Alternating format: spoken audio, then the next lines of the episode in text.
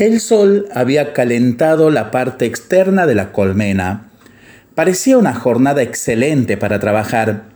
Aquella abeja salió con ímpetu. Con su trabajo iba a ayudar a toda la gran familia, pero al alejarse del hogar el viento frío la fue debilitando. Se detuvo en una terraza donde esperaba calentarse con el sol. Intentó una y otra vez tomar fuerza y emprender el vuelo, todo resultó inútil. Poco a poco se acercaba una muerte de frío. En la colmena nadie le extrañaría, ninguna le había comentado que no saliese a trabajar, ninguna notaría su ausencia.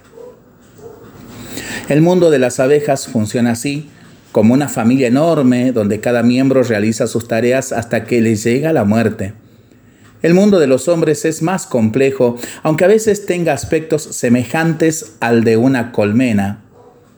También hay personas que salen temprano a trabajar, incluso en días especialmente fríos.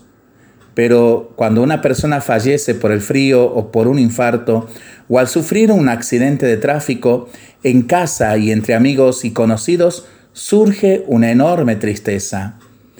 Somos seres sociales y, al mismo tiempo, damos una enorme importancia a cada uno, porque ningún humano se reduce a ser parte del grupo. Aquella abeja ha dejado de moverse, pronto entrará a formar parte de las defunciones del día, una pérdida ordinaria de la colmena. Su historia termina, como termina también hoy la historia de tantos hombres y mujeres que morirán por diferentes motivos. Solo en el corazón de Dios, que cuida de los lirios y de los jilgueros, cada abeja tiene un lugar concreto.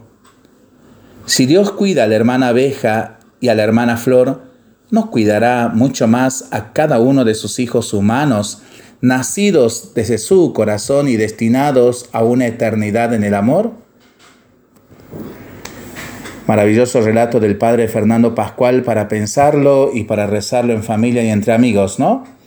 Mientras lo hacemos, pedimos al Señor su bendición, le seguimos pidiendo por nuestras intenciones y nosotros responsablemente nos cuidamos y nos comprometemos a ser verdaderos instrumentos de paz.